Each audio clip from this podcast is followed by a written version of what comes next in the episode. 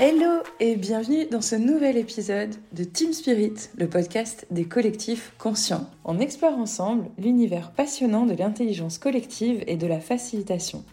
Je suis Alizée Echen, fondatrice de Darwin Shine et je suis ravie de t'accueillir avec Karine Francisco, facilitatrice en intelligence collective et partenaire de cœur de l'aventure Darwin Shine.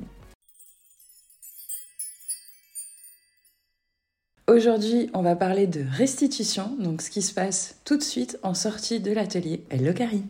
Hello Alizé. Durant ces épisodes Team Spirit, donc on a parlé des différentes étapes clés pour euh, construire donc un atelier euh, sur mesure. L'atelier est fait, l'atelier est passé. On pourrait penser que la mission s'arrête là, et pourtant, on arrive à la restitution. Donc je voulais savoir quelles sont tes approches pour faire en sorte que la restitution ben, soit le plus impactant et le plus engageant possible La première chose euh, qui me vient, c'est une restitution, c'est important d'en parler avant et de se mettre d'accord avec le client avant, dans les différentes séquences de l'atelier, qu'est-ce qui va être important pour lui qu'on récupère. Ça peut aussi se faire dans le déroulé de l'atelier, se dire euh, qu'est-ce qui va être vraiment important à extraire de ce qui a été produit par les participants. Un des pièges à éviter, ce serait de tout restituer puisque dans le déroulé d'un atelier, il y a une part aussi de priorisation, une part de sélection qui est faite par les participants. Et du coup, c'est la partie sélectionnée qu'on va restituer. Et on ne va pas restituer euh, toute la partie brainstorming, par exemple. On peut mettre les photos de tout ce qui a été produit en termes de volume d'idées. Par contre, si on doit remettre quelques idées au propre ou, ou travailler quelques idées en restitution, on va travailler celles qui ont été retenues par le groupe. Ok. Et alors, du coup, la restitution à proprement parler, quel support tu utilises pour ça? Est-ce qu'il y a un support euh, type? Est-ce que c'est un contenu euh, visuel? Est-ce que c'est de la lecture? Est-ce que c'est une prise de notes? En fait, quelle forme ça prend réellement? Sur les formats, il y a plein d'options. Je dirais que le minimum, c'est les photos de ce qui a été produit par le groupe. C'est euh, d'envoyer la photo du paperboard sur lequel le groupe a travaillé. On peut aller au-delà de ça on peut se dire euh, peut-être que bah, du coup les quelques idées qui ont été sélectionnées ou qui ont été mises en plan d'action, ces idées-là, je vais les reprendre au propre dans un PowerPoint par exemple. Ce que j'aime bien faire entre les photos et la remise au propre, c'est reprendre le fil rouge de PowerPoint que je peux avoir pour l'atelier. Alors attention, je suis pas en train de dire que je fais des ateliers avec des PowerPoint de 50 slides. Par contre, ce que j'aime bien avoir quand j'anime euh, un atelier, c'est un PowerPoint qui va poser chacune des étapes. Par exemple, s'il y a une prise de parole, ben, j'ai une planche qui dit euh, prise de parole de euh, Karine. Et avec ta photo, avec ton titre. Euh, et ensuite, si je lance une consigne d'icebreaker, ben, j'ai la consigne de l'icebreaker. Même si je le projette pas au moment, la plupart du temps c'est le cas, mais si c'est pas projeté au moment, au moins j'ai la trame de mon atelier. Et donc dans cette trame, je vais venir intégrer les photos ou potentiellement une planche qui va bah, restituer les quatre points clés qui sont sortis de cette séquence-là. Donc là, je dirais qu'on est sur euh, une restitution sur un format relativement classique. Et ensuite, il y a plein d'autres choses qui peuvent être faites. Euh, on l'a vécu aussi ensemble, des, fresques euh, graphiques. Donc on peut faire venir un facilitateur graphique, ou bien si soi-même on est facilitateur graphique, on peut essayer de restituer des choses en facilitation graphique. Et l'autre aspect qui est très lié à la narrative que j'adore, c'est la documentation poétique et musicale. Euh, aujourd'hui, moi, j'ai pas fait encore de restitution en chanson, mais pourquoi pas. Hum, après, sur des accompagnements euh, euh, plus individuels, je fais des restitutions en audio des fois. En fait, le format, il est ultra libre à partir du moment où toi, ça te correspond, où tu te sens à l'aise avec ça. La question que j'avais, c'était au niveau du, du, délai, du timing. Est-ce qu'il fallait faire un feedback à chaud? Est-ce que tu faisais une restitution sur l'instant, après l'atelier ou un petit peu plus tard?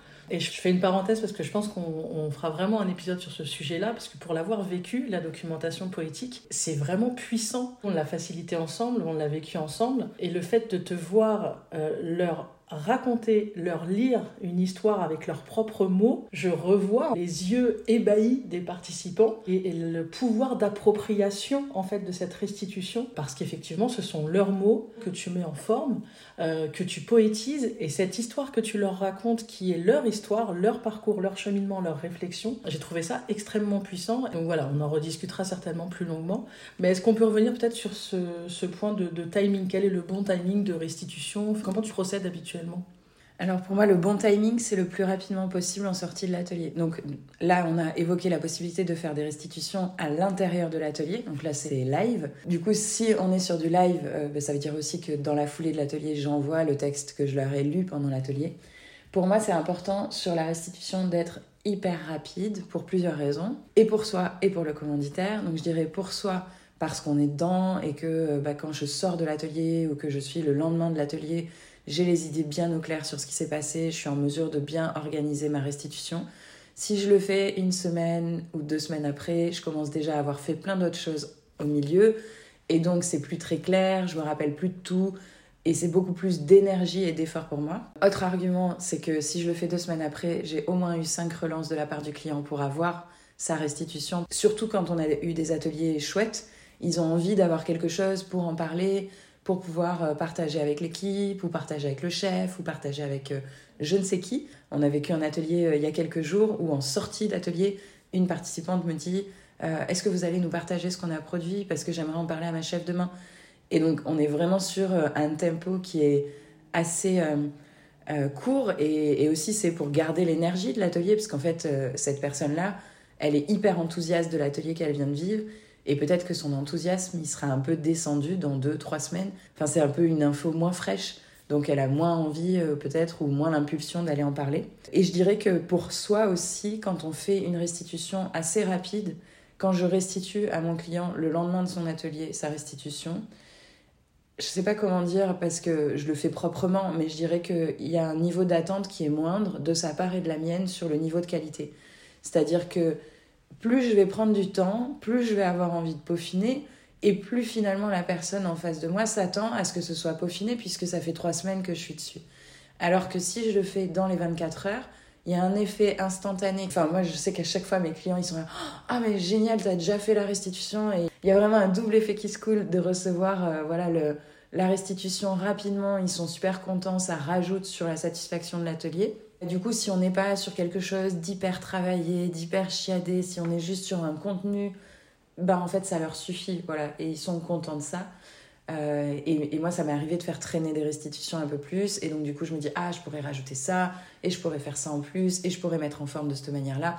Et finalement, c'est pas le sujet. Le sujet, c'est que rapidement, ils aient dans les mains euh, les éléments dont ils ont besoin Potentiellement, ils vont même pas les utiliser tels quels, ils vont les réinjecter dans d'autres supports qui leur appartiennent. Donc en fait, ce qui est important, c'est que rapidement, ils récupèrent l'essentiel de ce qui s'est dit. Et, finalement, la forme est un peu secondaire à ce stade-là, il me semble, en tout cas. Quand tu fais la restitution, on parle de restitution client, donc au commanditaire. Toi, tu n'es pas en contact avec les participants. La restitution se fait par l'intermédiaire qui t'a sollicité, en réalité, du coup, c'est ça? Alors ça va dépendre du format, parce qu'il y a aussi la partie où parfois j'anime des ateliers aussi en direct avec des personnes, des particuliers. Donc là, ben, moi, je vais répondre à toutes les personnes qui étaient inscrites en leur donnant le replay ou bien euh, les éléments qui ont été produits. Et quand on passe en effet par un commanditaire, euh, ben là c'est plus à lui que je vais restituer. Il peut aussi y avoir un aller-retour sur la restitution, c'est-à-dire que je pourrais rendre la restitution à mon client et puis il me dit ouais mais là est-ce que tu peux retoucher les éléments? Donc c'est aussi quelque chose qui peut se faire. Et après la reco c'est à lui d'envoyer la restitution aux participants et de le faire le plus rapidement possible aussi. Pour garder l'énergie de l'atelier et se dire que rapidement on enclenche. Souvent dans un atelier on, on, découle aussi sur des actions à mettre en œuvre. Donc plus vite on va envoyer le compte rendu mais ça c'est valable je dirais pour n'importe quelle réunion. Plus vite on envoie un compte rendu de réunion et plus vite chacun se saisit des éléments et surtout, on capte les gens dans l'instant. Si j'ai fait une réunion avec une personne aujourd'hui, on a parlé d'une action, je lui envoie le compte rendu ce soir, potentiellement l'action, il la met en place dès demain. Mais en tout cas, si le compte rendu a cet impact-là, ça va se faire tout de suite. Alors que si je lui envoie dans trois semaines, pour lui aussi, il va se dire Attends, mais c'est vrai qu'on s'était vu il y a trois semaines, c'était quoi exactement qu'il fallait que je fasse? Est-ce que je l'ai fait? Est-ce que je l'ai pas fait? Et donc, on perd le dynamisme euh, du moment. Ma transition est parfaite puisque c'était la question que j'allais te poser. Est-ce que tu as un exemple où ta restitution a joué sur l'impact et l'implication du coup du participant ou du commanditaire en sortie d'atelier ou euh, au moment de, ta restitution? Alors j'ai pas forcément d'exemple dans le sens où euh, moi je vois pas forcément comment les gens se saisissent de la restitution. Après, je dirais que sur les, documentations euh, poétiques, narratives, c'est quand même quelque chose qui reste pour eux, qui les impacte assez et qui, est un chouette souvenir en tout cas. Sur les ateliers qu'on a pu vivre ensemble, euh, sur cette notion de premier petit pas, quel est le premier petit pas que tu vas faire en sortie d'atelier et sur des ateliers qui ont pu se suivre, euh, d'avoir dès le lendemain ou dès la fois d'après un retour sur ah ben vous savez, dès que je suis sortie de là, j'ai fait ci, j'ai fait ça.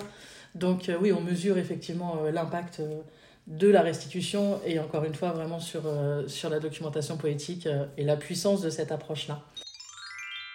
Pour finir sur euh, cette phase, est-ce que tu aurais des conseils pour euh, un facilitateur euh, junior sur comment bien aborder cette phase de restitution? Alors, j'aurais tendance à dire déjà faire des choses dans lesquelles on se sent relativement à l'aise. Ça n'enlève pas le fait que ça peut être chouette de se challenger et pourquoi pas d'aller faire une documentation musicale. J'aimerais vraiment faire ça un jour. Donc je lâche la demande si quelqu'un veut qu'on fasse des chansons d'entreprise avec lui, euh, je suis partante. Mais vraiment ce, sujet de se sentir à l'aise avec ce que je fais, c'est pas la peine de trop en faire en fait sur une restitution. Soit on est inspiré sur ce parti narrative ou, facilitation graphique et c'est très chouette et ça donne un angle différent. Euh, soit en fait euh, une restitution très classique en PowerPoint, ça suffit largement. Et je m'étais noté autre chose par rapport à notre échange là et que je vais peut-être mettre là sur le tempo, c'est qu'on peut aussi jouer sur le tempo de la restitution. Donc, restitution d'un atelier au plus tôt dans la foulée de l'atelier. Pour autant, ça m'arrive d'utiliser euh, un élément que je trouve qui est un petit peu de la restitution, qui est la lettre à soi-même dans le futur. Et donc là, je vais inviter les participants à écrire une lettre en fin d'atelier leur dire bah, par rapport à ce qu'on a vécu, projetez-vous dans six mois, écrivez-vous une lettre à vous-même sur ce que vous avez pu en faire, ce que vous avez pu mettre en œuvre. Euh, je l'ai fait récemment, j'avais fait un atelier juste avant les vacances scolaires, les vacances d'été. Et donc, euh, bah, tout le monde partait en vacances euh, dès le lendemain. On était en juin, les gens allaient se retrouver vraiment tous en équipe en septembre, une fois que tous les congés auraient été posés. Et donc, euh, c'est dit plein de trucs la veille des vacances, le jour de la rentrée, est-ce qu'on s'en rappellera? Et donc, je leur avais proposé de s'écrire une lettre et que je leur enverrai à la rentrée, dans laquelle j'ai glissé la documentation poétique. Et du coup, euh, ben, c'est aussi une forme de restitution de leur envoyer cette lettre trois mois après, qu'ils reçoivent leur carte postale avec leur documentation poétique qui leur met un petit euh, rappel de ce qui s'est fait avant l'été. voilà, donc jouer avec la restitution, dites-vous que dans la préparation de l'atelier, tout ce que je vais échanger avec les participants est déjà un morceau d'atelier. Et ma restitution, c'est aussi un morceau de mon atelier. Et donc, euh, comment est-ce que ma restitution est au service du groupe, au service des actions qui ont été prises, au service du contenu de l'atelier? Et, comment est-ce que ça peut soutenir euh, au mieux euh, la suite pour eux, quoi? Ben, merci beaucoup, Alizé, pour cet échange. On se retrouve au prochain épisode, puisque comme on le verra, on a encore un aspect pour vraiment clore cette boucle de l'atelier sur mesure réussi et impactant. À très vite. À très vite, merci beaucoup Karine. On espère que cet épisode t'a plu et on te donne rendez-vous pour le prochain épisode où on parlera de la clôture de la collaboration. Pour soutenir le rayonnement de ce podcast, je t'invite à nous laisser des étoiles sur ta plateforme préférée d'écoute et à déposer des commentaires. C'est en faisant ces actions que tu donnes de la visibilité au podcast pour des personnes qui ne le connaîtraient pas encore.